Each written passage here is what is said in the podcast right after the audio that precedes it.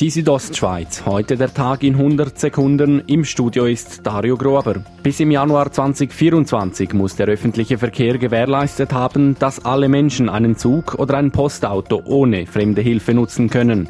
Dies verlangt das Behindertengleichstellungsgesetz.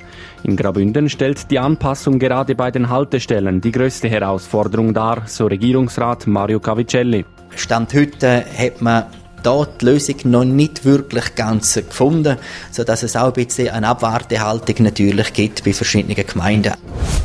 Der Klimawandel fordert die Landwirte heraus, sagte der oberste Schweizer Bauer und CVP-Nationalrat Markus Ritter auf einem bernischen Bauernhof in Mosedorf. Aber ganz CO2-neutral zu arbeiten sei für Landwirtschaftsbetriebe schwierig wegen den biologischen Prozessen, die teilweise sehr komplex sind. Aber wir können auch einen Beitrag leisten, um äh, die Gase aus der Landwirtschaft zu reduzieren. Die Landwirtschaft hat einen Anteil von 13 Prozent aller CO2-Emissionen der Schweiz. Der israelitische Gemeindebund und Schweiz Tourismus wollen Hoteliers und jüdischen Gäste mit einer Broschüre zum gegenseitigen Verständnis verhelfen.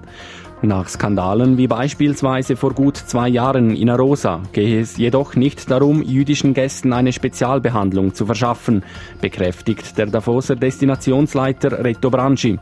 So informiere Schweiz Tourismus etwa in Broschüren auch über andere Kulturen und deren Bedürfnisse. Die Inder wollen die Chinesen wollen das und der Araber wollen jenes. Und das ist ja gut, wenn man die Aufklärungen macht, weil vielfach ist das vielleicht eine Erstbegegnung mit einer anderen Kultur. Leasingkunden in der Schweiz wurden über Jahre von Autoleasingfirmen abgezockt. Die Wettbewerbskommission hat nun ernst gemacht und mehrere Unternehmen gebüßt. Ein Schritt in die richtige Richtung, sagt André Bähler vom Konsumentenschutz. Denn der Schaden wird über 30 Millionen liegen. Gebüßt werden unter anderem die Amag Leasing und die Opel Finance. Nicht gebüßt wird Mercedes-Benz. Das Unternehmen hatte sich selbst angezeigt. Die Südostschweiz, heute der Tag in 100 Sekunden, auch als Podcast erhältlich.